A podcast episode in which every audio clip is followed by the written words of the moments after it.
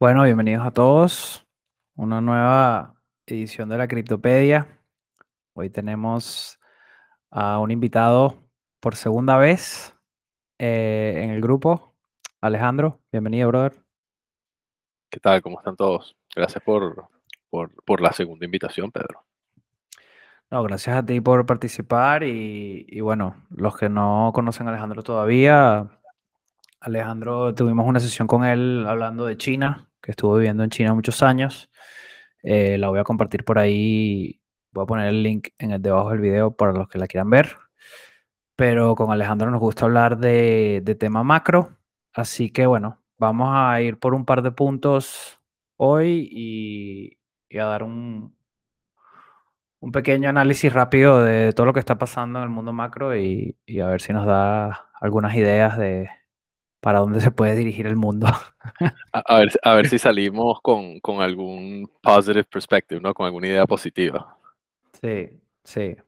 Pero bueno, en general el ambiente no es que está muy positivo. Eh, no sé, arrancamos primero igual con, con el tema de inflación, que bueno, es un tema que, que a todo el mundo, en, todos, en todas partes del mundo prácticamente, eh, tanto en países desarrollados como subdesarrollados, eh, se están viendo bastante afectados. Eh, aquí tenemos, por ejemplo, una gráfica ah, del Core CPI. El Core CPI, para los que no sepan, es el, el- el PCI en español, ¿no? Em, pero excluye todo lo que es el sector de comida y energía, ¿no? Este, mm, el Core CPI está en máximos históricos desde 1982 y, y bueno, esto a diferencia de el CPI normal que está en 8.2 en Estados Unidos, eh, seguimos obviamente bastante, bastante altos y ha habido una pequeña bajada, pero muy ligera que obviamente no se nota mucho. Eh, en Europa estamos, aquí en España estamos por el 10, no sé cómo estamos en Portugal. ¿Tienes ese número por ahí? Está cercano, no lo tengo a la mano, pero ya te lo digo. Pero sí, bueno, está, está bastante cercano, ¿no? Em, el tema de los sueldos eh, sigue en picada para la gente, o sea, por lo general, los aumentos de sueldos que han, que han venido recientemente en el último año y medio, eh, no, la mayoría o el promedio de los sueldos no llegan a superar la inflación. Es decir, si tienes una inflación del 8% y te dieron un aumento del 5%, pues sigues estando en menos 3 a nivel de poder adquisitivo. Entonces, esto es algo que obviamente eh, preocupa mucho eh, a la gente, al ciudadano, a cualquiera de nosotros. Este número son de Estados Unidos, pero realmente a nivel europeo y a nivel mundial es bastante similar, ¿no? Son pocas las empresas las que también te pueden dar aumentos de sueldo eh, que estén por lo menos al nivel de la inflación, ¿no? O por encima de la inflación. Claro, es que no solo eso, sino que además si te pones a pensarlo, ya llevamos por lo menos lo que va de año, donde se ha visto en términos generales, en- desde compañías grandes hasta compañías de cripto que no tan grandes, eh, recortes de personal, eh, buscando bajar eh, todo lo que son los costos operativos al máximo, extendiendo si en algún momento, por casualidad, seas del TradFi, o sea, seas del mundo tradicional o del mundo cripto, si en algún momento y, si sa- sacaste una ronda, ¿no? Para levantar fondos, en es- anteriormente, por lo menos en el mundo cripto, las rondas para levantar fondos, si te duraban un año era bastante. O sea, en términos relativos, se levantaba fondos muy a menudo. Vimos que FTX levantó fondos reciente, o sea, seis meses después de haber levantado fondos, eh, que fue el big number, y lo levantaron al mismo valuation. Eso es un tema de, de- de costos operativos, ¿no? Eso es un tema que simplemente están tratando de extender el runway. Y, y entonces, volviendo al punto, ¿no? Como, como si estás reduciendo costos operativos, estás reduciendo personal, ¿cómo aumentas el salario? Es imposible, ¿no? Claro. Eh, para responder tu pregunta previa, eh, en Portugal es 9.3 la inflación Ok, de, o sea, de- que de está, este último sí, reporte. sí, o Está sea, muy parecido, se siente. Eh, tengo que comentar, ¿no? Un poco de ese, eso, ese core CPI. Eh, es una discusión que siempre tengo con un amigo que vive en Estados Unidos, eh, venezolano casualmente, eh, y él siempre me dice que realmente a él le parece lógico que eso sea el, el, el, o por lo menos el, el número que se le da al, al, público, y a mí me parece que es totalmente incorrecto porque cuánto, si todo el mundo, si todos, todos los que estamos aquí nos preguntamos qué porcentaje tiene la comida que nos llevamos a la casa de nuestro, de nuestro salario, ¿no? O sea, qué, qué porcentaje gastas tú en comida y después qué porcentaje gastas tú en energía, o sea, yo creo que está fácil por encima del 60%, o sea, tipo, le estás quitando 60% de lo que una persona por lo general realmente experimenta o, siente, ¿no? A nivel de inflación. Me parece una ridícula. Es el hecho de que no, no existe, que no se incluya esto. Pues. Es una manipulación para las personas que no están educadas, lo que considero. Totalmente.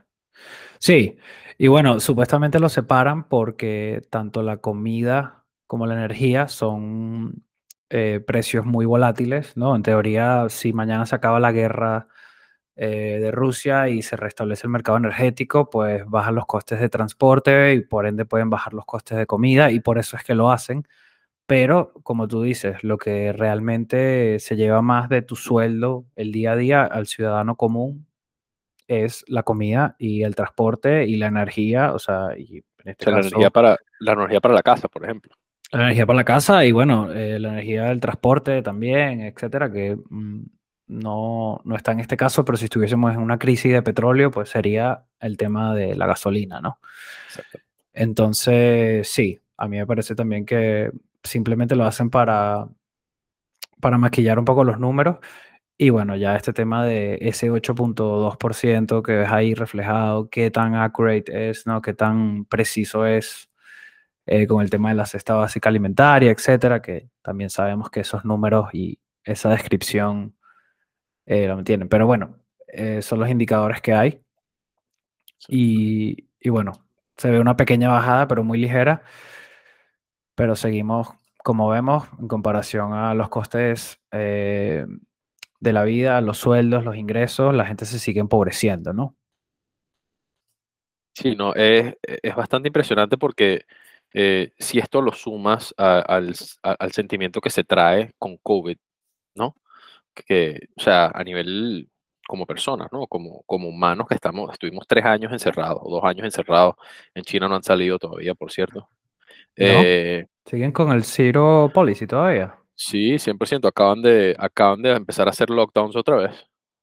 No. O sea, compounds completely locked down for seven days, etcétera, etcétera. O sea, sigue habiendo y, y confirmaron en el, ahorita en el Congreso que efectivamente no, no iba a haber ningún tipo de cambios. Entonces, eh, eso va a afectar la economía global, lógicamente, eh, por temas de, primero, el hecho de que, hayan, de que haya, ya llevemos tres años sin que haya turismo chino alrededor del mundo. Eso afecta de gran manera. Eh, estamos hablando de que internamente nada más en... O sea, el, el, movimiento más grande de personas en el mundo es, de, es en China y es durante el Año Nuevo Chino, ¿no? Pero más allá de eso, ¿no? Volviendo un poco a, lo, a lo, que estamos discutiendo aquí, en China las cosas se están viendo y uno realmente no, no sabe lo que está sucediendo, ¿no? Eh, el tema de Vergrande que sucedió, que ya estoy seguro que lo han comentado previamente, ¿no? Que es el tema inmobiliario en China, eh, donde creo que es la, la, primera compañía, una de las top tres compañías más grandes de China, eh, termina, termina siendo completamente insolvente y, y, siendo salvada por, por el por el gobierno mientras tiene que vender eh, propiedades ya semi-construidas para, para poder eh, cubrir a los creditores, ¿no? Los acreedores. es, una, es una locura. Y, y bueno, el tema de, de, que de la inflación global, el tema de que vamos a hablar ahorita, los bonds, stock markets, y si a eso le sumas la, digamos, la falta de información de China, vuelve toda esta situación realmente volátil, ¿no? Y yo creo que es, es, es, llover sobre mojado lo que estoy diciendo, pero me parece que mucha gente, la gente se olvida, muchas veces la gente se olvida, o sea, la gente se enfoca en el lado occidental y se olvida de lo, de lo, de la influencia que tiene China en el, en el, en el GDP global, ¿no? O sea, no, no es fácil eh, la situación que se está llevando ahora y recientemente hubo las políticas que, que, que, que llevó a cabo el, el, gobierno americano, ¿no? Con, con, el tema de los, de, los micro, de los microchips y cómo ha comenzado a haber una gran digamos, una gran separación de americanos o personas americanos trabajando para compañías chinas en, en el área tech eh, esto también se vuelve un tema sumamente importante porque son microchips y microchips tenemos ya creo que dos o tres años desde que comenzó COVID, desde que comenzó la parálisis del COVID, es que comienza la crisis de los microchips y es la razón por la que desde carros hasta celulares o, relojes, ¿no? Estamos, estamos teniendo tan, tanto, tantos problemas para conseguirlo. Sí, y bueno, está el tema, eso fue Taiwan Semiconductors, ¿no? También, sobre todo. Ellos también se están moviendo. o sea, Taiwan Semiconductors, ellos tienen planes para, para eh, abrir fábricas en Estados Unidos, si no me equivoco, son dos fábricas, pero esos planes son 2027, 2030, mm. thereabouts, ¿no? Cercanos a esa fecha. O sea, eh, a la, realmente, si, si es en cuanto a dependencia de China, el área de microchips o el área tecnológico, simplemente, o sea, una política como la que, lo que está aplicando Estados Unidos realmente va a afectar, pero no creo que sea algo que, que, te tumbe nada, ¿no? O sea, que te tumbe la industria, no lo veo, no veo que paralice una industria, pero sí veo que la afecte. Eh, pero bueno, hay que ver. Sí, este, bueno, no sé qué más información tienes de China, porque aquí estamos bastante mal informados. Eh, pero bueno, el, me acuerdo que cuando hablamos el tema de los contenedores y el supply chain, eh, lo hablamos en la primera sesión que, que te tuvimos aquí de invitado. Y en este caso, según lo que yo he visto por ahí de investigaciones, es que ya los inventarios se han crecido mucho y como que ahora mm, eh, también está bajando el, este es el Global Container Freight Index, ¿no? Que ya está bajando también. Estos son señales deflacionarias en teoría, ¿no? En teoría, sí, porque se, comienza a ver se comienza a ver movimiento, ¿no? Volvemos a, volvemos a lo que era el status quo previo de, toda esta situación COVID, etcétera, etcétera. Eh, y eh, a nivel, o sea, a nivel de, de import-export también se está viendo que están reduciendo los costos, que están reduciendo los tiempos de espera. Eso es importante y eso, eso te da, eso, eso es un indicador bastante clave. Uno no tiene que irse realmente muy, muy al fondo. O sea, te lo digo por experiencia, yo de enviar un container de Shanghai o bueno, desde, desde China eh, a, Caracas o, a La Guaira, eh, el costo era, yo creo que mil, dos mil dólares el, tema de la logística, ¿no? El, envío como tal, el, viaje en barco. Eh, durante, durante COVID se montó en 22, 25 mil dólares. O sea, enviar un container. Cosa, costo que estaba por encima, o sea, era el 100% del costo que teníamos para, para el container, o sea, era, era simplemente duplicar el costo, entonces era una locura y, y, muchos negocios se tuvieron que poner en pausa por eso.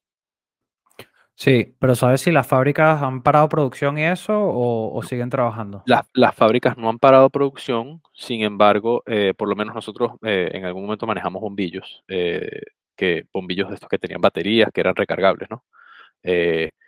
y el problema que han tenido es los chips. Entonces, todos, estos, todos los bombillos, estos que en teoría son inteligentes, que tienen una batería, tienen un chip para regular cuándo lo prendes y cuándo lo apagas y, ¿sabes? Lo puedes desconectar y conectarlo en otro lugar de la casa y simplemente prender la luz otra vez y arranca. Ese chip no se está, no se está haciendo, entonces están sumamente limitados. Si no requiere de chip, la industria está andando perfecto, eh, pero al requerir de chip aumentan los costos. Entonces, por más que la logística y los envíos estén ejecutándose mientras se mantenga la situación de los chips y el tema tecnológico, cosa que ahora solo va a empeorar, eh, el costo de, todos estos artículos electrónicos que, dependan de un chip, y ojo, no artículos electrónicos solamente, o sea, un carro también, ¿no? Un camión, o sea, un avión, o sea, todo. Eh, todo se va a ver afectado y, eso se va reflejado de, manera muy sencilla al consumidor y eso lo podemos estar tomando en cuenta ahorita como inflación, si lo, si, lo piensas, ¿no? O sea, si piensas segundo y tercer orden de, de ¿sabes? De, efectos ya a largo plazo. Sí, por supuesto. Digamos que mm, la inflación viene por varios lados, o sea, escasez de productos o de materia prima o de imprimir dinero. Hay varios factores que obviamente son inflacionarios, ¿no? Sí, es un shock, es un shock de ambos lados, de hecho. O sea, inicialmente es un shock de, inicialmente, o sea, toda, toda la situación y toda el crisis, ¿no? Comienza con un shock de, demanda, de oferta, perdón, con un shock de oferta, y luego pasa a ser un shock de demanda y entonces ya se vuelve como un ciclo eh, sumamente inestable. Totalmente, totalmente. Eh, a ver, ¿qué más tenemos por aquí para mostrar? Bueno, yo tenía esto rápido eh, con respecto al tema de em, el consumidor, ¿no? Eh, tenemos en la época de la pandemia como aparte de los estímulos, como estábamos en lockdown, empezó a subir el, el porcentaje de ahorro de, del ciudadano común y ahora como ya ese ya bajó, ya estamos en niveles mm, de 2008 prácticamente, eh, a nivel de ahorros, o sea, niveles de crisis. Y el, crédito del consumidor, que es algo que también se habla que es una consecuencia y un problema, ¿no? La gente está acostumbrada a gastar muchísimo y venía de estos estímulos y, y los lockdowns, etcétera. Y ahora eso, ahora podemos viajar, podemos hacer todo, la gente está como loca también, eh, la demanda de viajes y aviones está increíble. Y, bueno, eso sí, todo el mundo comprando cripto y stonks. Y bueno, ya se acabó el dinero, se acabaron los ahorros y ahora la gente lo que hace es que se está endeudando. Ojo, y no solo eso, sino que las políticas que está implementando el Fed eh, te está creando un sistema de incentivos para que tú consumas, ¿no? O sea, al final del día, los, o sea, estos, estos eh, rate hikes que está haciendo el Fed es precisamente, estás castigando al, que ahorra y estás promoviendo el crédito y en Estados Unidos es básicamente, estás promoviendo que se consuma para que la economía eh, crezca, ¿no? O sea, para que, para que haya movimiento, para que, para que la máquina económica esté activa. ¿Cuál es el problema? Que que primero, o sea, a, mí me preocupa, si te soy sincero, ya yo a estas alturas, ya yo creo que las generaciones que, están por encima nuestra, ellos, ellos ya tienen una, manera muy anticuada, podría ser, no, no es anticuada la palabra, pero una manera un poco cerrada, cuadriculada de ver, de ver ¿no? toda, toda esta situación. Eh, y las generaciones que vienen, me parece que, que se van a ver o sea, que se van a ver terriblemente afectadas no solo por la falta de capacidad de poder ahorrar, cosa que a mí me parece que es algo que no se estimula lo suficiente, eh, y de alguna manera es uno de, mis, de los fundamentos de cripto que tanto me, me atraen, que es eso, que, que se promueve el ahorro, que se promueve un, movimiento desinflacionario, ¿no? Desinflacionario, ¿no? Este, pero el punto es eso, o sea, las generaciones que vienen vienen con menos ahorro de lo que venimos nosotros, que ya veníamos con menos ahorro de lo que venía, ¿entiendes? Eh, la que venía antes de nosotros, eh, y viene en un mundo donde somos más personas, donde las economías globales están mucho más frágiles, por más de que, o sea, ojo, yo no, yo no creo que, que bueno, me cuesta creerlo y la verdad es que eh, hay que ser bastante pesimista, ver que esta situación vaya a terminar en una crisis global donde literalmente el dólar pierde totalmente el peg o, o, hay un, un shift drástico, un cambio drástico en, la manera en cómo, se, cómo se, maneja, ¿no? Bien sea la economía o, el mundo financiero a través del dólar o, cómo se, o, el, o, el, o O sea, yo no creo que, que se vaya a romper el sistema como tal, pero sí me parece que simplemente se le está dejando peor de lo que nos los dejaron a nosotros y hasta cuándo se, se, se sigue empujando, ¿no? O sea, hasta cuándo uno sigue corriendo la arruga, como dirían los venezolanos. Sí, la verdad es que sí, obviamente no van a permitir que quiebre del todo y sea el supercolapso, pero en teoría sí tiene que haber un tipo de reset y lo, ha, y lo ha habido en, el pasado. Lo que pasa es que son, son ciclos largos, ¿no?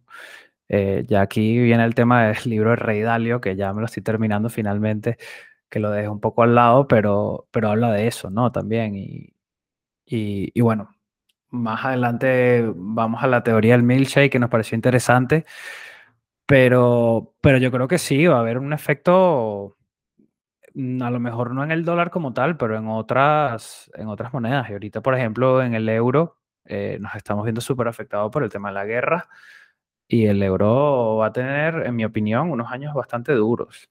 O sea, este, el próximo año, quién sabe cuánto dure la guerra, Y, y bueno, de momento creo que el tema de reservas de energía para el invierno estamos bien preparados, pero viene una época de austeridad.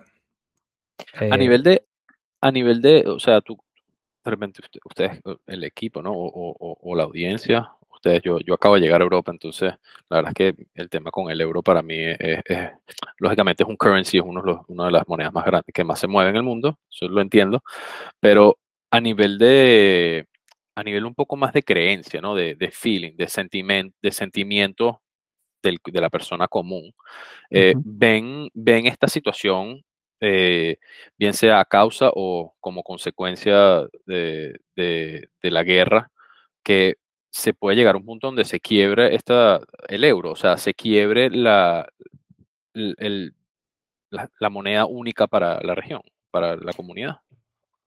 Eh, ese es un tema delicado, pero sí. A ver, yo creo que antes de que quiebre el euro, puede que haya una salida de otro país. Eh, ya hubo Brexit. eh, bueno, hay rumores de Italia y ahorita que ahorita ganó una la primera ministra italiana que es del partido de derecha radical, que es básicamente una nazi. eh, todos los extrema derecha son anti-Europa, anti, ¿sabes? Vamos a ayudarnos entre otros países, etcétera, porque al final lo que le hace la Unión Europea es unir fuerzas, unir industrias y el equivalente de todos los países juntos hace que sea una gran potencia. ¿Sabes? Alemania solo no tiene el mismo poder que Alemania con Francia, España y todo el trade que tienen entre ellos, todo el sistema que tienen montado, eh, libre de tariffs, de aranceles, etcétera, y el libre comercio que tienen, ¿no? Yo creo que sí puede haber a lo mejor un país en particular que, salga o algo así, el ejemplo de Italia, eh, porque si ellos no quieren seguir, imagínate que la primera ministra, y esto ya no lo sé yo porque no soy experto en política y mucho menos italiana, si la primera ministra tiene suficiente poder como para meter mucha presión para salir, como hizo el Brexit, y la gente la apoya, pues salen. Pero ojo, Italia, la deuda de Italia es tan grande, eh, es de hecho el país, el país que tiene más deuda de la Unión Europea después de Grecia y mm, es un país que literalmente vive del turismo y ya, o sea, no es una potencia industrial como, como es Alemania, por ejemplo. Entonces, no creo que les beneficie tanto.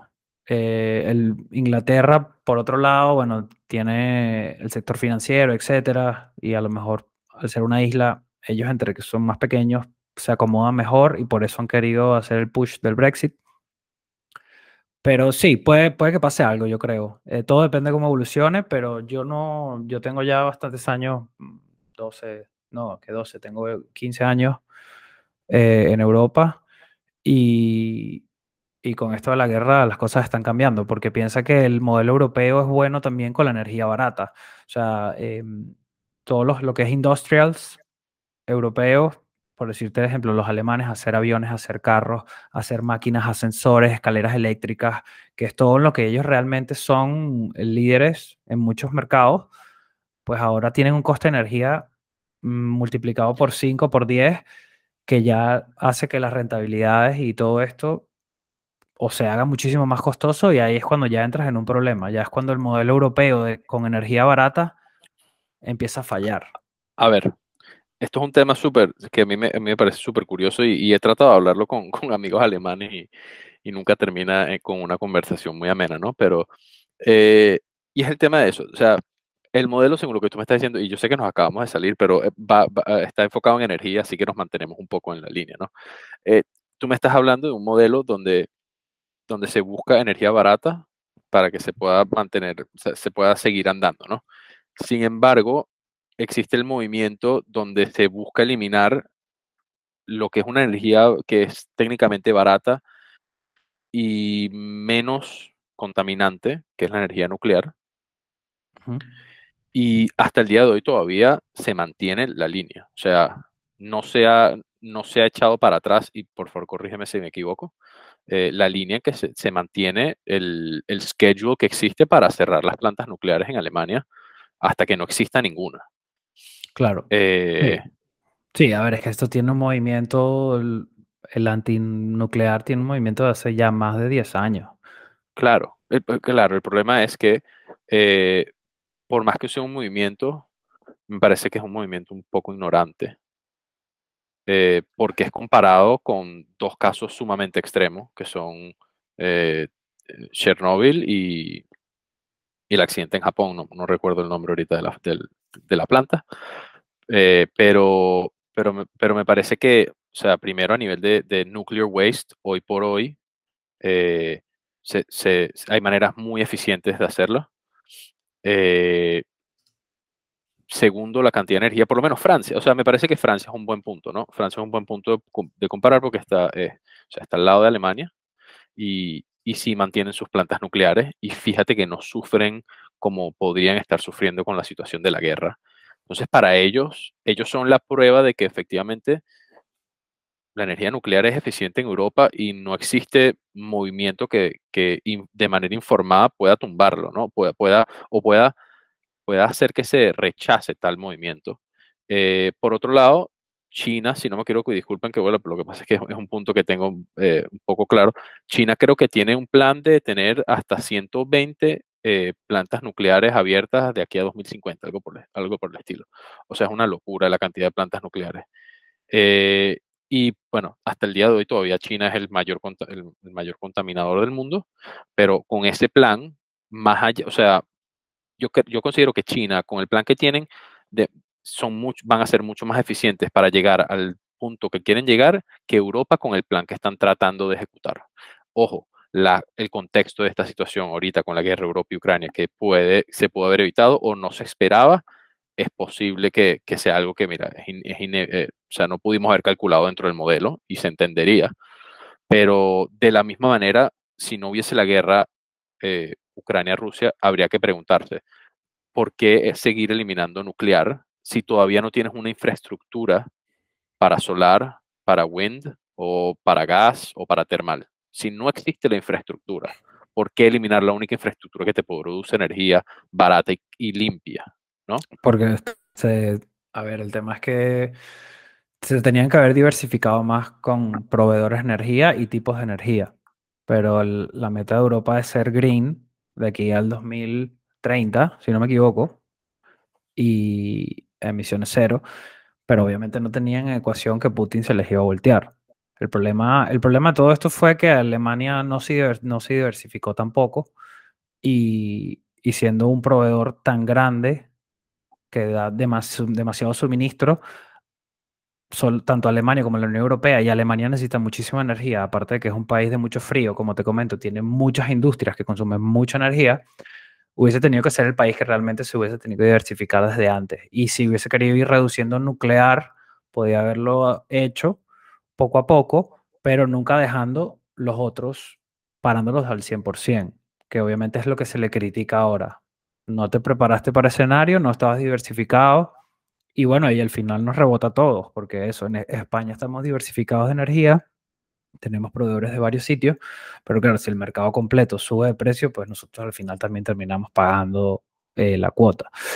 Eh, lo, lo, del tema nuclear, sí, yo sé que es muy eficiente y, y, que si se hace con cuidado y tal, realmente puedes tener energía limpia y, etcétera, y muy eficiente, pero obviamente con estos casos que han pasado, eh, ¿sabes? El tema de seguridad, etcétera, también, obviamente, el plan en renovable.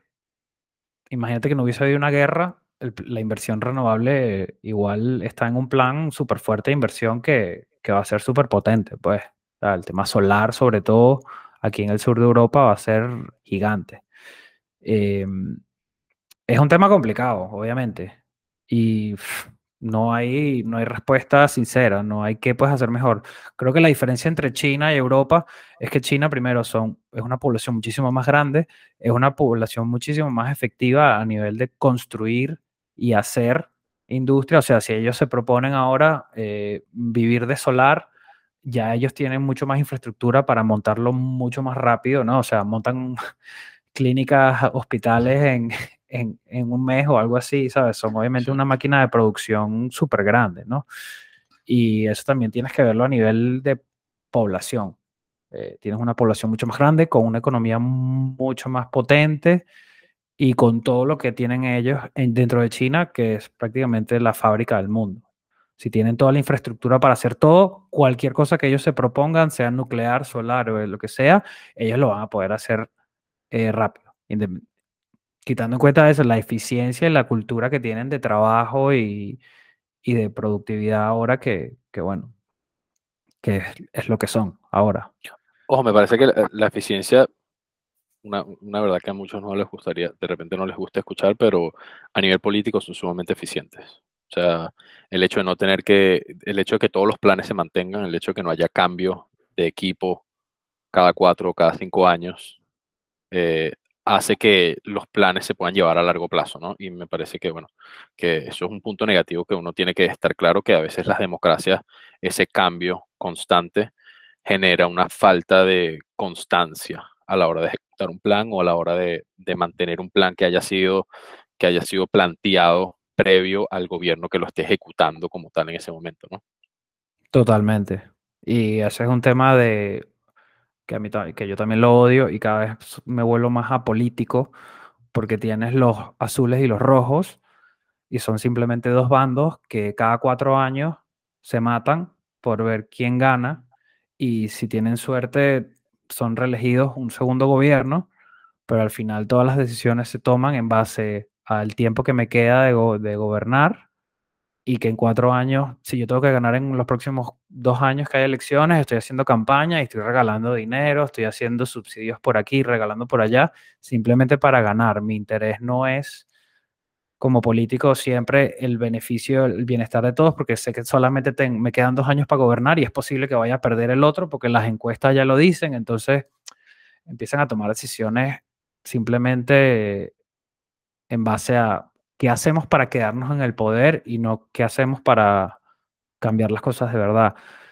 Esto que también lo menciona Rey Dalio en el libro es eso, es la mentalidad china largoplacista y que los planes de ellos de gobierno son realmente de, son de 40 o 50 años por lo menos, ¿no? O sea, el, último plan que se armó viene ya de antes de Xi Jinping, del gobierno anterior. ellos tienen Sí, ellos tienen, ellos tienen como uno, una versión corto plazo y una versión largo plazo. Entonces ellos tienen five-year plans, pero más allá del five-year plan, ellos tienen un, plan macro que sí tiene, digamos, todos esos five-year plans incluidos y por eso es que están, está todo de alguna manera, de cierta forma está todo muy claro. Pues. Ojo, muy claro dentro del contexto. Muy claro con, sí, con su con su democracia, sí, con la libre expresión y los controles que hay. Sí, sí. O sea, todas esas cosas. Es, claro, es, por eso digo, es claro dentro del contexto. Sí, sí. Y eso es interesante. Y aplicando la filosofía de inversión, eh, creo que también hay que ser largoplacista y no ver las cosas a muy corto plazo porque las cosas son muy volátiles y siempre hay mini crisis, recesiones y situaciones duras que pueden ser uno o dos años duros o tres años, pero luego viene una pequeña austeridad, luego viene otro golpe, pero si haces el zoom out y, tienes un plan de 10, 20 años, eh, te puedes organizar mucho mejor para seguir ¿no? creciendo tu patrimonio, prosperar o mejorar tus planes de vida. ¿no? Si lo ves como un gobierno, lo puedes ver como una persona también.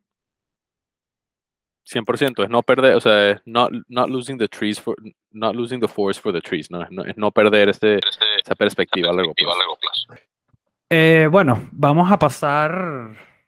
Sí, sí, disculpa que te haya, que, te haya, que te haya. No, está bien, está bien. De hecho, a mí me gusta. Deberíamos hacer otra sesión solo de China. Claro. Eh, porque realmente hay mucho que hablar y tú tienes mucho input. Y nosotros aquí de este lado somos muy ignorantes con respecto a eso. No tenemos los detalles. Bueno, pasando rápido, un par de grafiquitas y tablas. Em, la bolsa, el SP 500, que es la referencia mundial, las 500 acciones más fuertes de Estados Unidos, llevan menos 28%, nueve meses de caída. Eh, aquí hay una media interesante dice que la media es 12 meses y 29%, o sea, ya estamos prácticamente en la media, pero también tienen una media con recesión, que es aún más alta, o sea, menos 39 y 16 meses. Creo que está bastante claro que estamos en una recesión, al que haya gente por ahí o presidentes que digan que no. Eh, es, muy es, muy conveniente, es muy conveniente. es muy conveniente si vienen las elecciones el año que viene decir que no estamos en una recesión, volviendo al tema de intereses de los políticos para mantenerse en poder. Pero bueno, eh, yo creo que quedan caídas todavía y que todavía queda tiempo. De hecho, mm, lo que hablan todos los analistas por ahí, o el 98% de los analistas, es que el año que viene va a ser el año de la recesión. No sé, no, sé qué opinas. Sí, no me extrañaría. Si, más, o menos, si más o menos tratas de, sacar el timeline de lo que está haciendo el Fed y de cuándo podríamos comenzar a ver los efectos de todos estos, estos rate hikes, eh, efectivamente eh, se, estima que probablemente mediados de Q1, capaz de Q2. Lo, que, lo otro es muy curioso porque por un lado se ve eso, pero por otro lado se ve que los earnings de las compañías, o sea, el stock market, ese mismo stock market del que estamos hablando, esas mismas compañías, probablemente muchas de ellas estén en S&P 500, eh, están todas, está, tipo los earnings siguen subiendo year on year y se estima que van a seguir subiendo year on year hasta enero, que hasta Q1. Entonces, bueno, hay unos que sí y unos que no. Eh, de esas empresas, Mm, las que, y aquí viene otro tema que vamos a caer igualmente, que es el tema del dólar. Esas empresas que tienen muchos ingresos, ¿no? beneficios internacionales en otros mercados, si todas las monedas se están devaluando contra el dólar, por ende sus eh, ingresos, sus beneficios en, denominados en dólares van a ser menores. ¿no? O sea que al final independientemente de que sean empresas americanas y, realmente en este escenario, si piensas que el dólar es la moneda fiat líder en este momento y con esta volatilidad que hay, lo mejor que puedes tener es mejor tener acciones americanas en vez de tener acciones europeas o acciones japonesas o acciones tal. Eh, igualmente le hace un efecto rebote cuando, por decirlo así, los ingresos de Apple imagínate el 80% o no, el 80% no, digamos, el 40% de los ingresos de Apple son mm, asiáticos, por ejemplo, y todas las monedas asiáticas están devaluando contra el dólar. Entonces, al final, tiene su pros y cons. Ahí, no, por supuesto, por supuesto. Y, y, ojo, y no quiero decir que todo, o sea, que todos estos efectos no vayan a llegar lo que, lo que estoy leyendo y lo que por lo menos lo que se está escuchando de ciertos analistas, o eh, esto si no me equivoco, esto lo, creo que lo escuché en el All In Podcast, era eso, es que eh, el, estimado es que hasta, hasta el Q1 de, 2000, de 2023 todavía las compañías van a seguir creciendo. Ojo, eso no significa que el stock market, que, que tipo que el stock price de esa compañía puede estar en un 60, 70, 80, 90% de descuento, ¿no? Eso no, no, o sea, no necesariamente es lo mismo. Hemos visto que salen muchos buenos earning reports y que las compañías se van 4 o 5% abajo en una sola sesión y después la recuperan, pero el mercado en de esa manera, o sea, no, no, no, no, es, no, es, un reflejo, ¿no? Entonces, eh, hay que tomar en cuenta eso eh, porque ese consumo que estamos viendo, ¿no? Ese low savings, ese alto consumo, por lo menos internamente en Estados Unidos, es posible que el resto del mundo, con, eh, como tú dices, ¿no? E, e, el dólar fuerte va a empezar a afectar todo esto, al resto del mundo, porque además yo creo, creo que tienes un chart por ahí que sale cómo está dividido, eh, cómo entregan, o sea, cómo, cómo está, cuál es el ratio, ¿no? De cada, de cada, de cada país. ¿Cuál chart? No sé, tengo que ver si lo tengo por ahí. Sí, ya, ya te digo cuál es. Dame un momento. Eh, ok, es el de The Macro Compass. Ah, sí, ya, espérate. Ya te lo paso.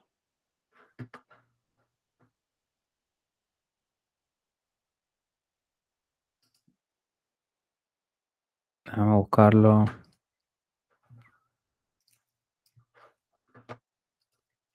Para que tengan una idea, hay, un chart ahí sumamente interesante que es, eh, que es cómo están denominada la deuda para todo, o sea, todos esos países extranjeros. Sigue bajando, vas a ver ah, varias. Sí, sí, sí, sí. Este, es aquí abajo, ¿no? Ese, ese. Ajá, ese mismo. Sí. Entonces te, das cuenta de que esta gráfica te dice muchísimo, ¿no? Esta, esta gráfica me parece sumamente interesante y, por, eso, por eso fue lo primero que me vino a la cabeza, ¿no? Eh, te das cuenta cómo, o sea, del el share que tiene el dólar en el global market, o sea, es casi el 100% del transaction, del FX transaction volume es settled en dólares, ¿no? Eh, a ver, Swift Payments, 40, Trade, Trade eh, por encima de 40, casi 50 probablemente, ¿no? Eh, cross-border loans, close to 50, 60%. ¿Entiendes? Entonces, y si ves, esta, y si ves además Estados Unidos, bueno, o sea, es Estados Unidos, ¿no? Entonces, que el hecho de que todo el mundo esté, sea tan dependiente, como dices tú, va en efecto tener unos efectos, eh, va en efecto tener efectos negativos para la economía americana, pero por otro lado, la economía americana internamente va, se estima que podría estar andando mejor que el resto del mundo. Entonces, simplemente, simplemente lo que yo creo que es que vamos todos en bajada, solo que ellos, Estados Unidos probablemente viene montado encima de la Unión Europea y de los otros países, que, ¿entiendes? Sí, sí, en verdad. Y el tema de estos créditos es que todos estos países tienen esos créditos en dólares. Entonces las deudas se les, les suben aún más, que ya es el problema, ¿no? El problema de un posible default de más países latinoamericanos, más países del sureste asiático, África, etcétera, ¿no? Exactamente, exactamente. Entonces, ahí es donde yo veo que me pongo la gorrita bullish, que cripto puede tener, ¿no? O sea, aquí es donde viene más adopción. Como en Venezuela, por el tema del control cambiario y mil cantidad de razones, la gente adoptó cripto antes y ahora de hecho se usa, el país está dolarizado. Eh, está pasando lo mismo en Argentina, está pasando lo mismo en Brasil. Eh, se ve más participación en, países débiles de África, en, en, el sureste asiático, ¿no? O sea, yo creo que todo este posible colapso o defaults de países como ya pasó en Sri Lanka, por cierto. Eh, y siguen pasando estos colapsos que van a ser bastante graves para los países, la gente que vive en esos países y gane dinero en sus monedas locales porque los van a reventar de hiperinflación y, o de super devaluación, como lo quieras llamar. Eh, la gente va a buscar alternativas y si el dólar va a ser un problema también, porque el dólar está muy costoso y difícil de acceso, pues la gente empezará a utilizar cripto. Ahí es cuando yo creo que realmente esta dollar milkshake theory puede terminar haciendo algo que ah, obviamente la gente se respalda en commodities, en oro, etcétera, que es la teoría de, del que creó de Brent Johnson, pero eh, está cripto en el escenario y no lo tienen bien en la ecuación. Cripto que simplemente con internet puedes ya mover valor, transacciones, ¿no? Eh, sí. Está pasando eso, la gente le quiere mandar dinero a su familia, etcétera. Em, ya con esos pequeños casos que tenemos en Latinoamérica, pero ya a gran escala, ¿no? A ver, yo creo que hay un par de puntos ahí, ¿no? Eh, eh, cripto se va a utilizar, o sea, se, vería un incremento notable en lo que serían eh, volúmenes de transacciones para cripto, ¿no? O sea, se va a ver un aumento extraordinario precisamente por eso que tú estás diciendo, ¿no? Porque el uso de cripto va a ser puramente para hacer un cambio o para, o para lograr algún objetivo específico, porque, o sea, lo que, lo que veo yo es, si estamos entrando en una recesión y todos estos países están, están, bueno, están, están perdiendo el valor de sus monedas, inflación, etcétera, etcétera, el, como store of value, o sea, la gente como tal, lo va a utilizar por como store value por un momento inmediato, porque ¿qué es lo que sucede? O sea, el grueso de estas personas de las que estamos hablando son personas que por lo general viven eh, de 15 y último, ¿no? O sea, ellos viven con un, con un salario sumamente eh, restringido, donde tienen lo que tienen y es, y, y, es limitado para lo que tienen que comprar y no, no, tienen muchos lujos, ¿no? Entonces, si tú te pones a pensar, esa persona que está en país X, donde hay una crisis monetaria, están utilizando cripto para salirlo. Ellos no lo van a utilizar a manera de ahorro. Ellos no van a decir, oye, voy a guardar esto. Ellos lo que están utilizando es para no perder el valor del dinero, pero para poder utilizarlo lo más rápido posible en el momento en el que lo necesiten, porque la señora o el señor va a tener que comprar pollo, va a tener que comprar pañales o va a tener que ir al médico porque tiene que sacarse un diente o lo que sea. Entonces, ahí también hay que, hay que tomar en cuenta lo que sería el sentimiento y a dónde iría, o sea, cómo sería, porque es, es, es, lógico pensar, mira, va, va para cripto, pero ajá, pero ¿cómo? ¿Y cómo, cómo aprovechamos los que estamos en la industria cripto? ¿Cómo aprovechamos de ese aumento en volumen que va a haber eh, como, como, como búsqueda de una solución por la población, ¿no? ¿Qué es lo que pasa en Venezuela? O sea, en Venezuela se usa cripto, mucho es para hacer la transacción, sobre todo en remesas, ¿no? Entonces la gente quiere mandar remesas, se le envía remesas de Europa a Latinoamérica, se utiliza muchísimo cripto. Se envía remesas de Estados Unidos a Latinoamérica, muchísimo cripto. De hecho, remesas de Europa a África es muchísimo cripto. Entonces, eh, se está utilizando esa remesa. Entonces, eso lo que te da es volumen, más no te da store of value, no te da el TVL, ¿no? bueno, y de hecho, mucho stablecoin, sobre todo. Exactamente. No se utiliza Bitcoin por lo general, se, se utiliza stablecoin, que es menos volátil. Sí, total, total. Y bueno, pero al final eso obviamente da impulso a adopción, ¿no? Hay más gente utilizando aplicaciones, eh, se crean más productos, más servicios. Sí, sí, no eh quería decir que no quería decir que no fuese a pasar, lo que quería decir es que hay que, hay que, hay que buscar la manera de entender por dónde, ¿no? Que no es simplemente algo que agarra todo y lo levanta todo así mágicamente.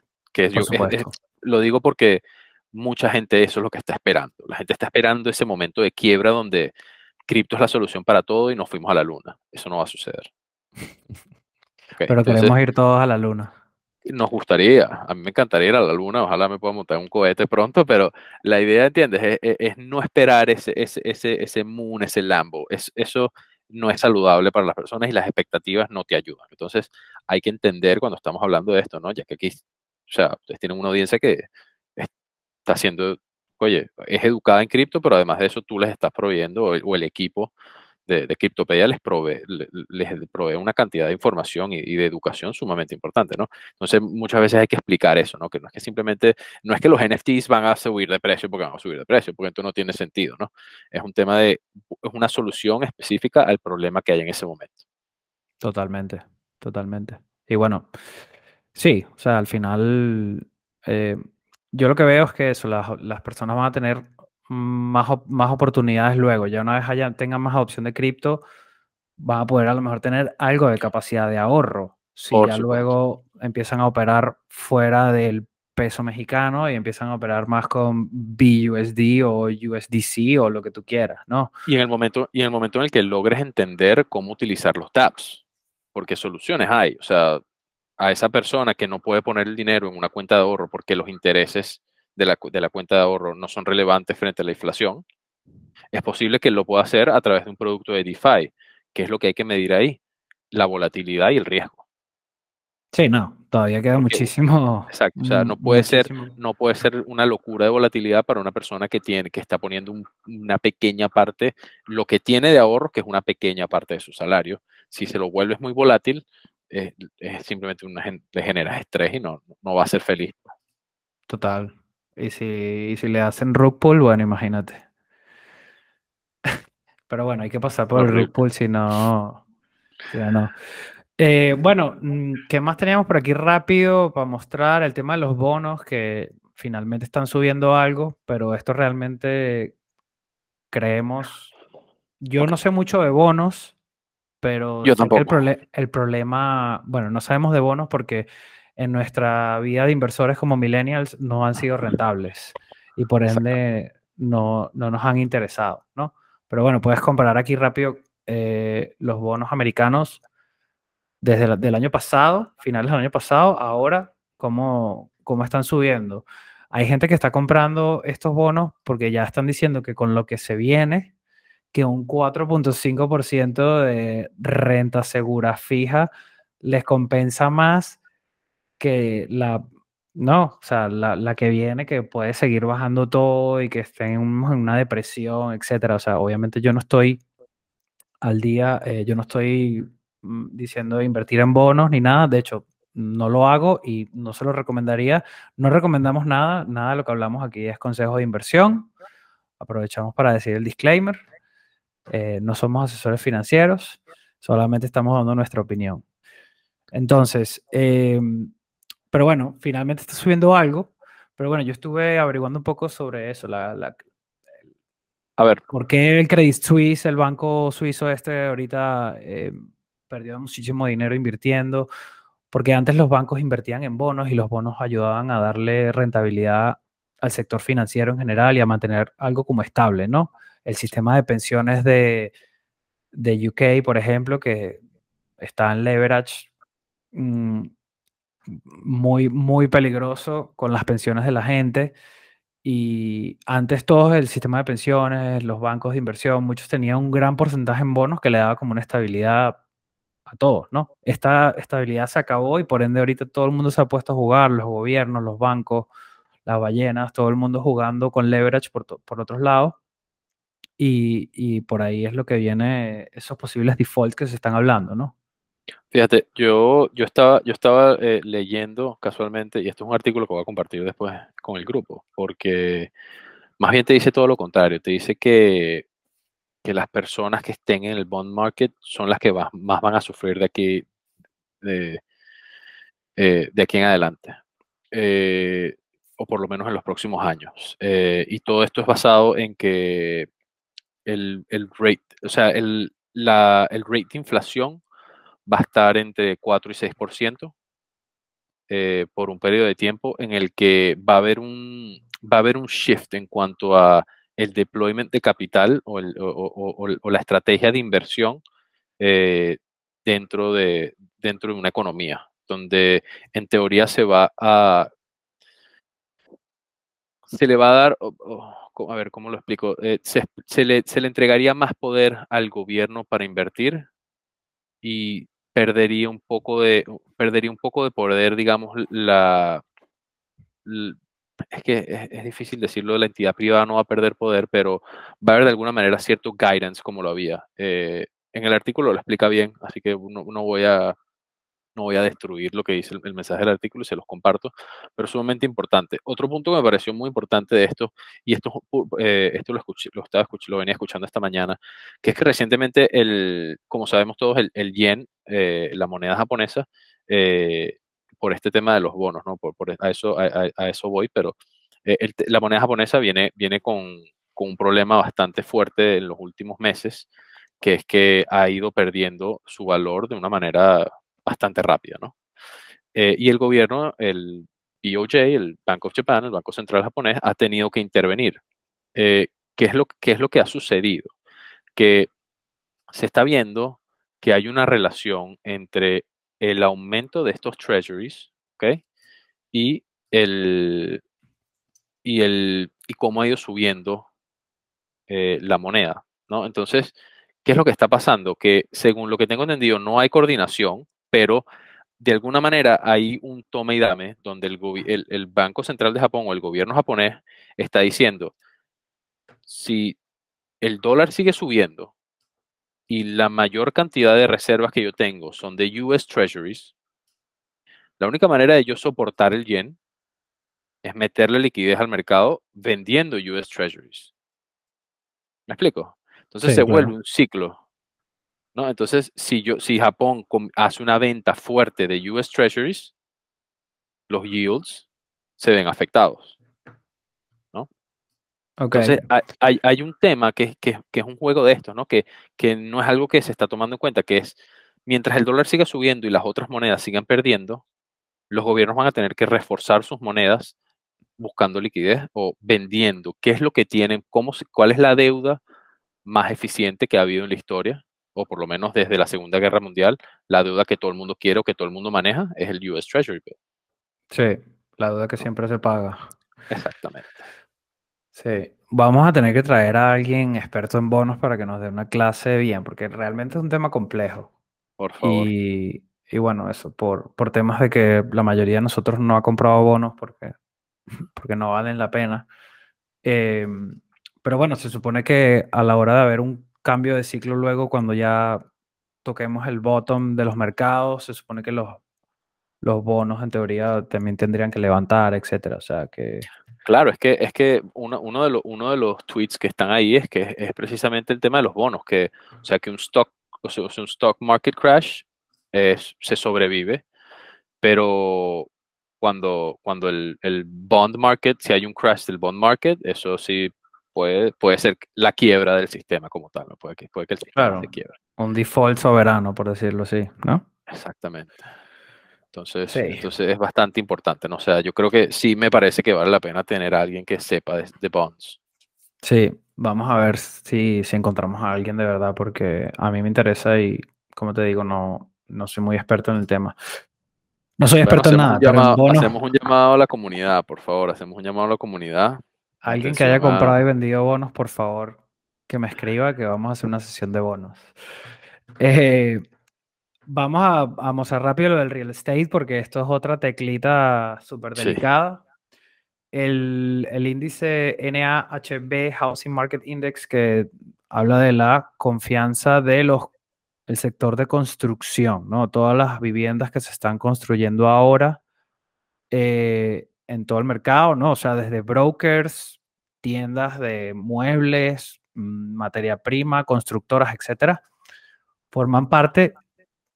La confianza de, este sector ya está llegando, eh, o sea, ya está bearish, porque ya está por debajo de la de 50. Y, bueno, aquí en, este, en esta gráfica, como ven, la parte gris marca eh, momentos de recesión, ¿no? Y, ya nos estamos acercando a unos niveles importantes. Esto que es lo que me parece interesante comentar. Em, un ejemplo que vi hoy casualmente también es que en la crisis del 2008 fue una crisis inmobiliaria, obviamente, en España, había tanto empleo en el sector de construcción que cuando explotó la burbuja había más empleo que en el turismo. O sea, imagínate lo que era el sector de construcción en España en el 2007, 2006, etcétera. Era una locura. O sea, los obreros eran millonarios literal. Y, y lo sé porque conozco unos obreros que hicieron mucho dinero en la crisis antes de que explotara. Eh, y esto lo que te dice es que, bueno, si, si se pone la cosa dura, los créditos, ya luego la gente no puede empezar a pagar los créditos, las empresas empiezan a hacer defaults, las constructoras empiezan a dejar esos edificios a mitad de camino, eh, los, contra- lo de los contratos, los brokers, etcétera, todos se van quedando sin trabajo, etcétera. Puede haber un efecto caída no solamente del al valor de la vivienda, sino del de laboral, porque se supone que el tema del desempleo en Estados Unidos está todavía en, en- está bastante bajo, o sea, hay muchísimo empleo, pero eh, el sector de la construcción forma parte del 20% del GDP de Estados Unidos. O sea, que si se viene este sector abajo, se viene 20% de empleo del GDP, que es muchísimo, y eso significaría otra vez pérdidas de trabajo, defaults de créditos, los que están hipotecados, etcétera. O sea, Ojo, eso, delicado. ojo, y eso es global.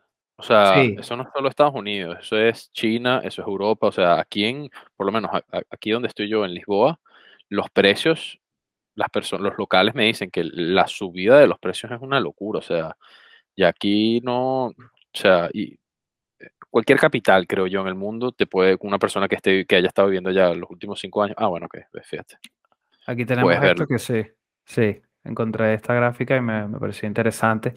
Todo lo que está en rojo es bubble risk, o sea que está hiper caro y lo sé porque, bueno, Munich, o sea, Munich, mm, tengo un amigo que se compró un adosado que aquí te puede costar 300 mil, a él le costó como 800 mil, ¿sabes? Una cosa exagerada. Em, Ámsterdam, carísimo, o sea, y vivir ahí por 50 metros cuadrados es que sí, 300 mil en 50 metros cuadrados, cosas así absurdas. Y bueno, mira, Madrid está overvalued, pero no está Super Bowl. Que esa es otra cosa, nos vemos estas cifras en Estados Unidos en ciertos lados, pero también hay que verlo donde estás, ¿no? Em, pero Claro. sí, todas las- la, la mayoría de las capitales y, y ciudades grandes están todas en la misma situación. Sí, yo creo que las capitales, en términos generales, están viendo el mismo problema. Eh, Toronto está de número uno, de hecho. Sí. Tienes- Mira, tienes Hong dos, Kong. dos ciudades, dos ciudades canadienses en el top 10. Mm. Sí, no, y dos ciudades alemanas y, y bueno, eh, Estados Unidos hay varias. Sí. Esto, eso, a mí lo que me, lo que me pareció interesante del tema del real estate es eso, que el nivel de empleo que hay en el sector cuando hay burbujas inmobiliarias, hay demasiado empleo, hay demasiada inversión y no, el, el efecto dominó que puede tener eso no solamente en los defaults de hipotecas, sino a nivel de empleo. Se puede dis- disparar el desempleo solamente por ese sector y nunca lo había pensado Sí. como Es tal. más, si, si ves el, si pasas al, a, a- two tabs to the right, el tab que dice Nick, el Twitter, eh, no, no, el, el tab, Aquí. no, arriba, arriba, uno de los tabs de, de internet. Ah, vale, ya. ese, ajá. Si subes, si, si lo ves desde el principio, ahí te dice más o menos una idea, ¿no? Tipo, en cuanto a, compras como tal, o sea, tráfico, estamos a nivel de 2008 en este momento. En cuanto a De- personas comprando, o sea, home buyer traffic, personas buscando comprar una casa. Lowest. O sea, ha bajado ya. Esto en Estados Unidos, porque en España Sí, sí, todavía. es- Sí, no, esto es en Estados Unidos. Esto es en Estados Unidos. Entonces, ¿qué es lo que está sucediendo? Que hay una sobreoferta de, de casas. Sí. La gente no Y, está no, y, que, y que los precios se duplicaron en un año literal. O sea, subió, subió más que, que una cripto, ¿sabes? Sí, sí, no. eh, La volatilidad es una locura. Si sigues bajando, te, te- te da un poco más de detalles. Claro. Eh. Y ahorita ya estás claro. Y el tema aquí es que pueden haber muchos edificios y construcciones que están a medias, Claro. que, que pueden quedar a medias. Entonces, eso, para los que no pueden ver bien, la línea, la línea amarilla es la cantidad de casas en San Francisco específicamente, como referencia, que hay construidas. Y la línea esa colorida que pasa de rojo azul, blanco y vuelve a rojo, que va hacia abajo con la flecha, esa es la cantidad de personas o, o- o- o el tráfico que hay, ¿no? El volumen de, com- de compradores que existen en estos momentos. Entonces se dan cuenta que hay un gap gigante entre oferta y demanda y esos gaps siempre se rellenan de alguna u otra, de una u otra forma. Algún, alguno de esos dos puntos va a unirse con la otra, ¿no? Sí. Aquí hay otra gráfica también. Sí, este ya es el stock de las, el stock de las compañías. Que sí, que es importante. Ah, Entonces, bueno, está todo delicado, muchachos. La verdad, ojo, tengo que, tengo que, yo, yo quería, yo quería terminar esto con un poco de, con, con algo positivo, ¿no? Eh, Que bueno, que, o sea, yo entiendo que, que todo esto se ve difícil y estoy de acuerdo contigo, es, es muy posible que el 2023 sea probablemente el año duro por el que pasemos todos. Eh, pero sin embargo, en verdad, por lo menos en el mundo cripto, que es en el mundo en el que yo estoy trabajando, ¿no? Eh, se ve todavía muchísimas oportunidades, se ven muchas compañías que están buscando, eh, así como hay compañías que están despidiendo gente, hay muchos proyectos arrancando, hay muchas compañías contratando personas. Eh, la industria, la industria, esta industria cripto precisamente, eh, es una industria que es bien pagada, requiere de, de conocimiento, eso sí, no, no, no lo quito, requiere de conocimiento y requiere de, tiempo y de horas de horas como tal, habiendo, habiendo tenido experiencias en la industria, pero es una, es una industria muy bien pagada eh, y hay, hay oportunidades, ¿no? Entonces, eh, de la misma manera, siento que hay oportunidades en muchos lugares y que simplemente no hay que dejarse apabullar por, por la negatividad del, del contexto en el que estamos viviendo ahorita. Eh, nuestra generación no la ha tenido fácil, si, si te pones a pensarlo, hemos tenido, o sea, yo tenía, o sea, yo he vivido de joven, pero bueno, viví el, el dot-com bubble, viví el 2008, 2020, entonces han sido, han sido varias crisis. Eh, y entre esas crisis, entre dot-com bubble y el 2008, fue pura subida. Entre el 2008 y el 2020, cuando se recuperó todo, fue también muy positivo.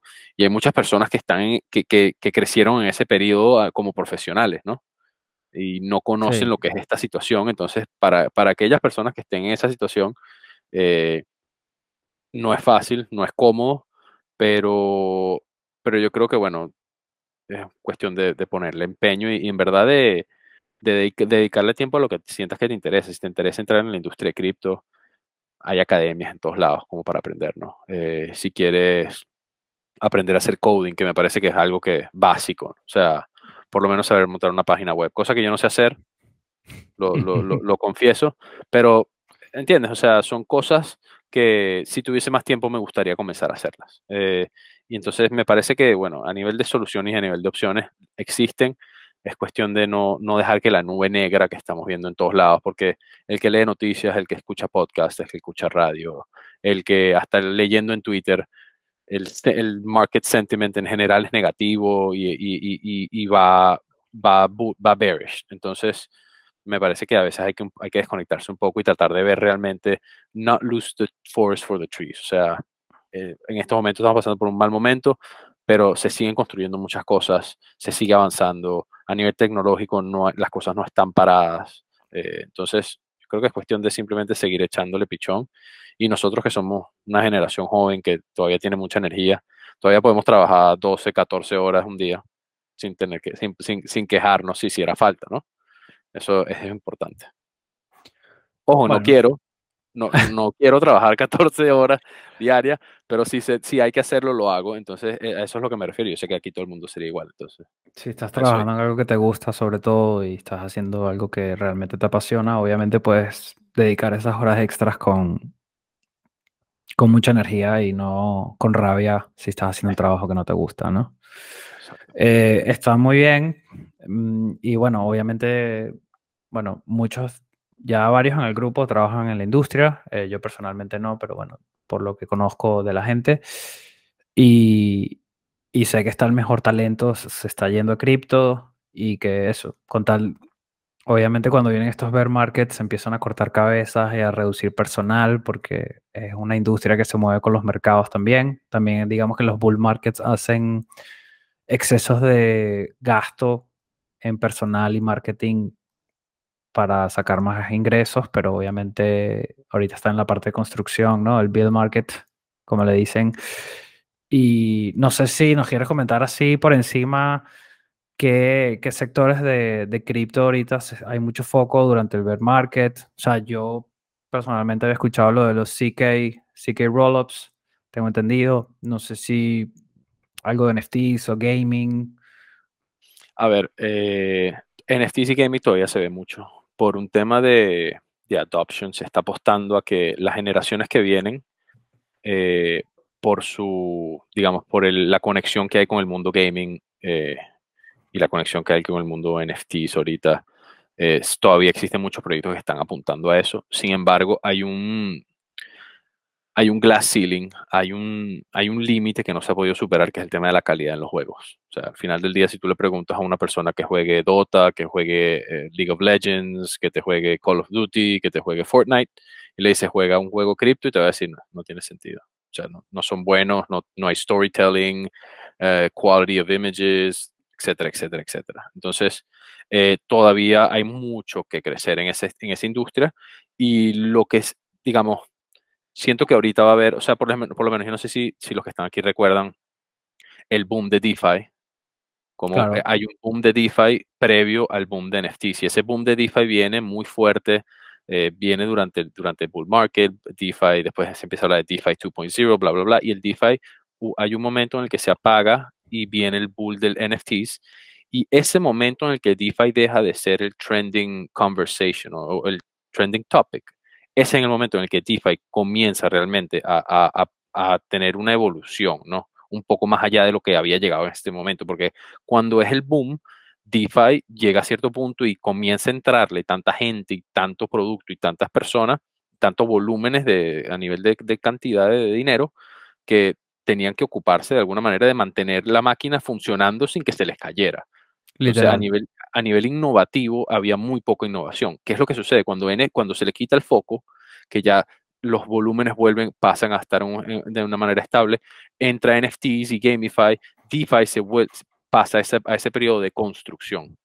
Va a pasar exactamente lo mismo con GameFi y con NFTs. Van a haber muchos proyectos, van a seguir viendo proyectos, pero este bear market lo que hace, este build market lo que hace es que te limpia lo que no fue bueno pasado, sea, eso que, que, que, de repente subió con mucha velocidad, pero que realmente no tenía un, un, value proposition. Y ahora los que quedaron van a fortalecerse y van a venir muchas soluciones nuevas de ese aprendizaje que se ha traído de ese periodo. Entonces, eh, ahorita es muy importante el tema de infrastructure, o sea, a nivel de, a nivel sencillo, o sea, layer ones, todavía estamos viendo aptos, o sea, todavía estamos viendo layer ones naciendo porque considero yo, y esto no es ni una recomendación ni, ni ningún tipo de consejo, considero yo que el futuro va a ser blockchains específicas. O sea, eh, tiene Flow, que es para NFTs y para gaming.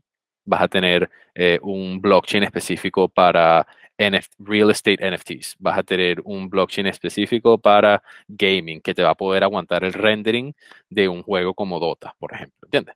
Vas a tener, ¿entiendes? Entonces, a nivel de infraestructura, todavía hay muchísimo crecimiento. Entonces, si yo tuviese que decir tres o cuatro o cinco, los top five, o sea, los five que estamos viendo nosotros con mucho movimiento, o que he visto yo personalmente, no hablo por más nadie, es, eh, sería DeFi, GameFi, eh, NFTs. GameFi y NFTs tienen una relación ahí con el metaverse también, entonces eso es como, eso es como una burbujita, ellos tres.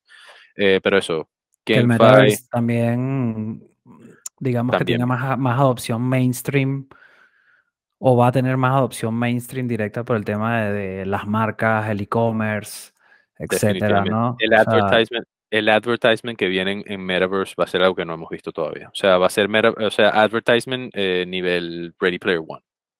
Claro. Sí, sí. O, no sé si alguien ha visto Altered Carbon en Netflix. si lo llegan a ver, es advertisement de ese tipo. O sea que lo estás viendo por todos lados y pop, it pops up. ¿entiendes?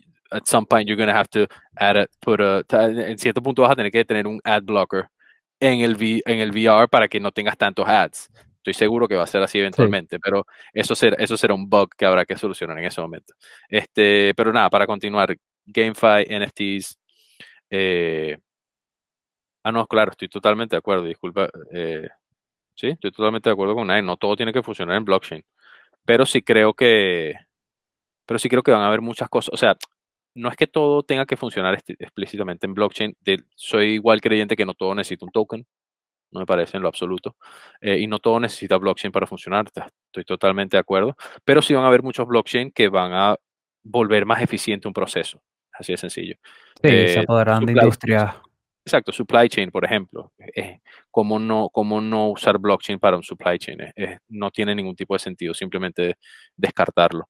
Eh, eh, para mí el tema de, NFTs y de real estate, o sea, ownership como tal a través de NFTs, eso me parece que para mí ese es el, el, el, gran valor que va a traer NFTs como tal. Cuando el mercado inmobiliario todo se maneja por NFTs, we're talking about adoption ahí es donde tú vas a poder decir, sí, definitivamente, o sea, NFTs fueron fully adopted. Entonces, hay mucho de eso. Eh, este, este tweet me parece que es sumamente interesante porque te da un poco también lo que es el tema macro y, cómo se está moviendo y, los startups, ¿no? Esto lo, voy a, eh, lo voy a compartir en el grupo luego porque no... Sí, es largo. Es bastante largo, pero, pero está súper interesante. Sí, es muy interesante y, ella tiene un, punto de vista que me pareció bastante, bastante, bastante fresco, ¿no? No es, nada repetitivo, o sea, ella te está explicando lo que está esperando y, cómo lo vería ella y me parece súper válido porque como todos aquí estamos tratando de, ver quién tiene la razón al final y decir, oye, mira, sí, sí lo hice, lo analicé bien. sí, sí. Pero bueno, me alegra que tú desde la perspectiva de la industria sigas viendo entonces, todo ese crecimiento, o sea, yo obviamente sé que no ha parado y que no va a parar, eh, pero bueno, cuando no estás dentro del día a día tocando esos productos o en esa industria tampoco, a veces no lo ves, ¿no? Y de hecho, ahorita hay mucha gente que simplemente porque ya estamos en bear market mm, desaparecieron y que volverán, volverán cuando empiece otra vez el, el mercado a rebotar, ¿no? Ojo, eso es un punto importante. Me parece que una cosa es dejar de ver los precios y dejar de hacer trading. Y otra cosa es simplemente apartarte por completo de la industria y perder el hilo de lo que está sucediendo, de lo que está fallando y de lo que hay que mejorar.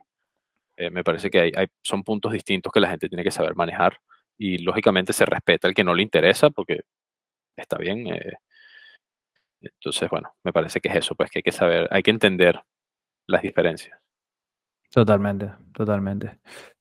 Eh, bueno, brother, eh, nos hemos alargado un poco. No sé si alguien tiene alguna pregunta, si se quiere quitar el micrófono, eh, aprovechar. Sé que mandaron un par de comentarios en, el chat.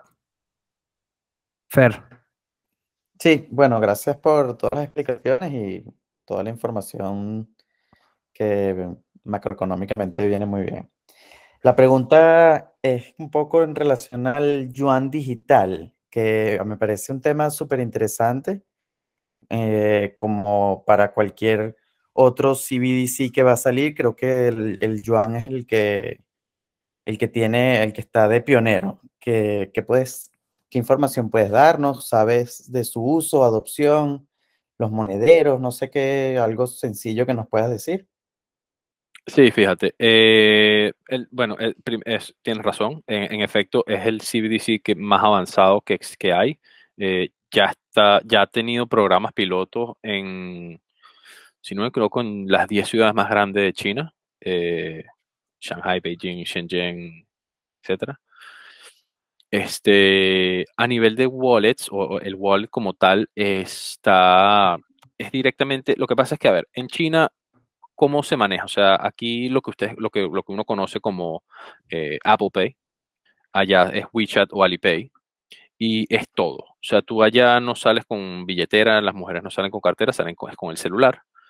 Eh, tú todo lo tienes en el celular, desde comprar, desde pagar el, eh, con el QR code en el restaurante o en la tienda, hasta comprar los pasajes del avión, eh, comprar el pasaje de tren, comprar el ticket de la película, hacer shopping de, de, comida, pedir delivery, todo lo haces en el mismo app. Y en ese, en ese app simplemente se le añadió, el gobierno le pidió de una manera muy amable a, todas estas compañías privadas que instalaran el app y es una moneda que está, que se usa. ¿Qué, qué, qué es lo que sucede? Que estos, estos programas pilotos se utilizaron con personas específicas, solamente chinas, eh, yo estaba en ese momento, en el momento en que estaba ejecutando el programa piloto, estaba en Shanghai y, y sí leí un poco, pero a manera abierta, uso total dentro de la economía china todavía no se, no se está llevando a cabo, eh, pero sí sé que hay muchos avances.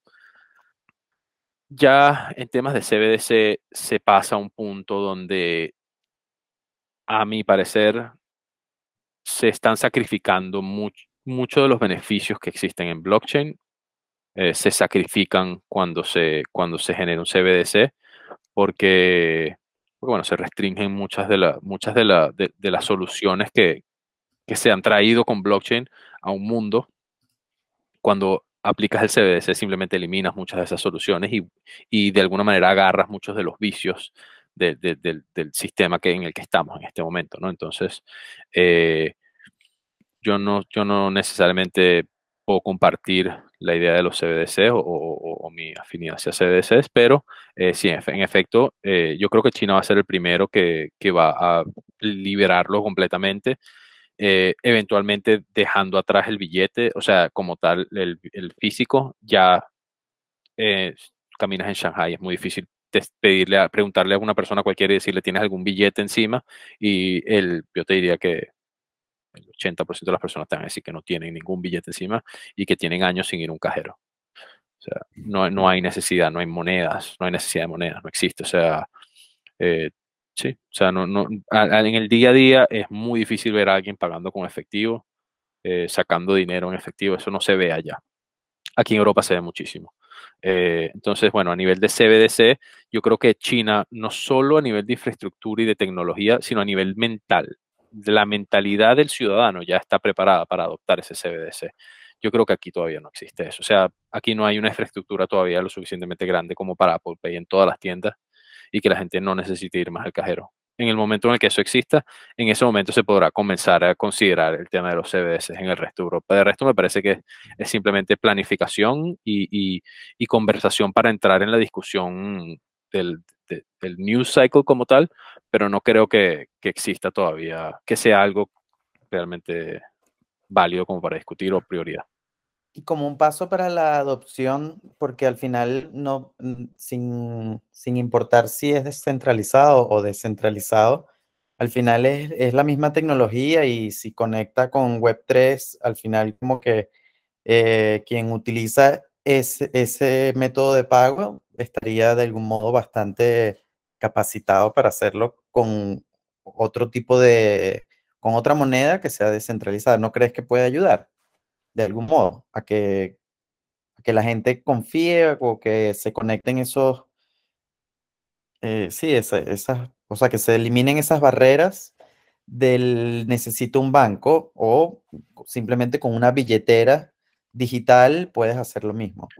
Ojo, yo no, yo no, yo no creo que vayan a dejar de existir los bancos, por lo menos en China, donde estamos viendo. O sea, hablando específicamente de China, que es donde está más avanzado el tema del CBDC, yo no creo que dejen de existir los bancos.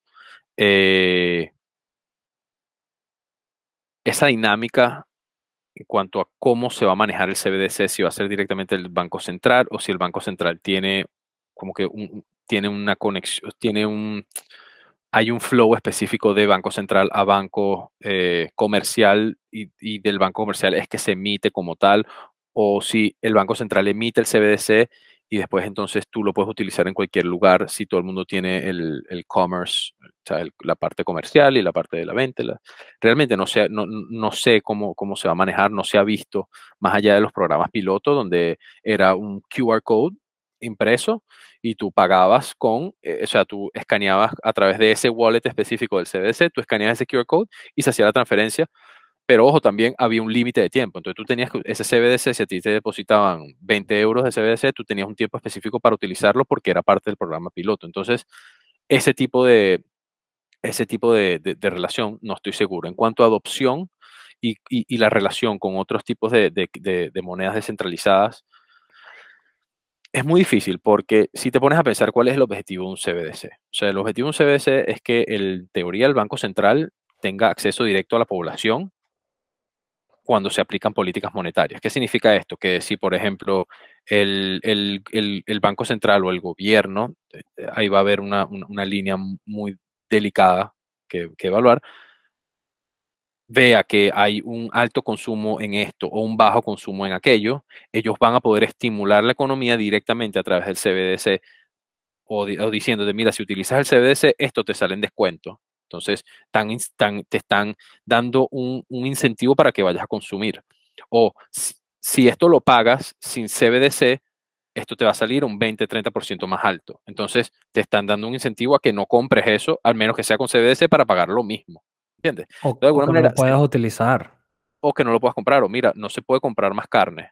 No se puede comprar carne de esta fecha a esta fecha. Entonces lo bloquean no puedes comprar. Entonces, de alguna manera, no sé cómo sería esa relación entre descentralizado y centralizado, porque partes de esas restricciones que existen dentro de un sistema centralizado, al tú conectarlo con algo descentralizado, está generando una puerta de escape que se vuelve un, e, el point of failure del sistema que ellos están tratando de implementar. ¿Me explico? Entonces, por eso es que ellos no adoptan Bitcoin, por eso es que ellos adoptan un CBDC propio, porque lo pueden controlar.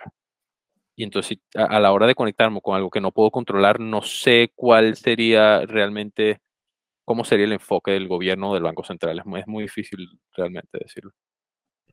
Muchas gracias por la opinión. A ver, es bastante, es bastante nuevo y obviamente el tema está más relacionado con control, creo yo.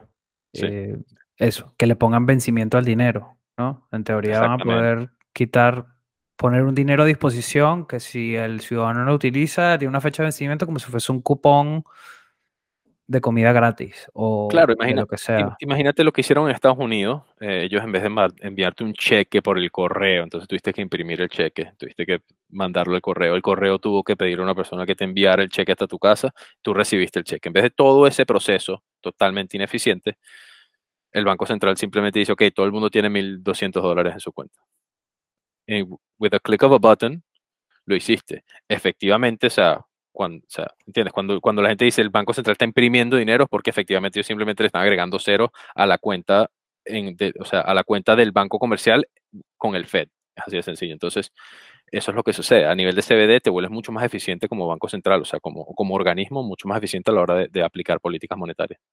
Sí, el tema que sí veo es que mm, en realidad, ¿para qué necesitas un banco comercial? Si vas a tener una relación directa tu wallet con el tu wallet con el porque necesitas productos porque necesitas productos.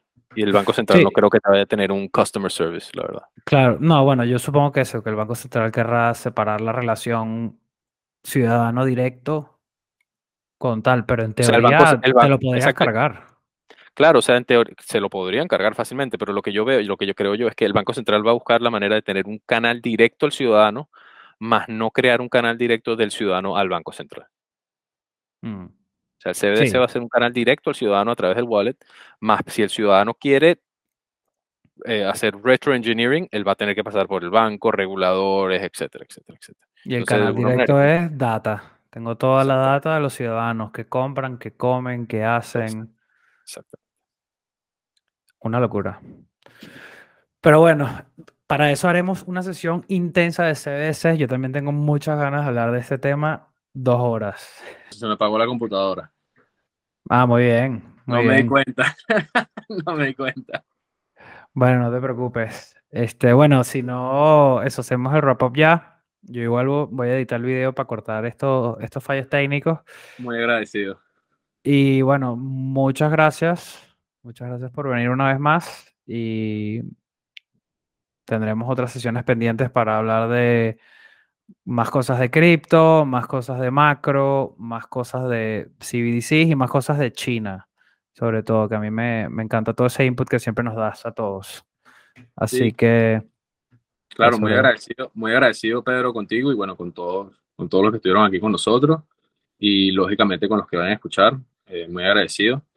Eh, y bueno, nada, la idea es, es seguir hablando. Al final del día yo también estoy aprendiendo igual que ustedes, así que la idea es que sigamos compartiendo un poco de conocimiento y todos aprendamos juntos. Más fácil. Exactamente. Para eso hemos creado este, este grupo y bueno, genial, brother. Muchísimas gracias y bueno, ya nos mandamos a todos para a cenar, que se nos hace tarde. Vale, vale, muchas gracias.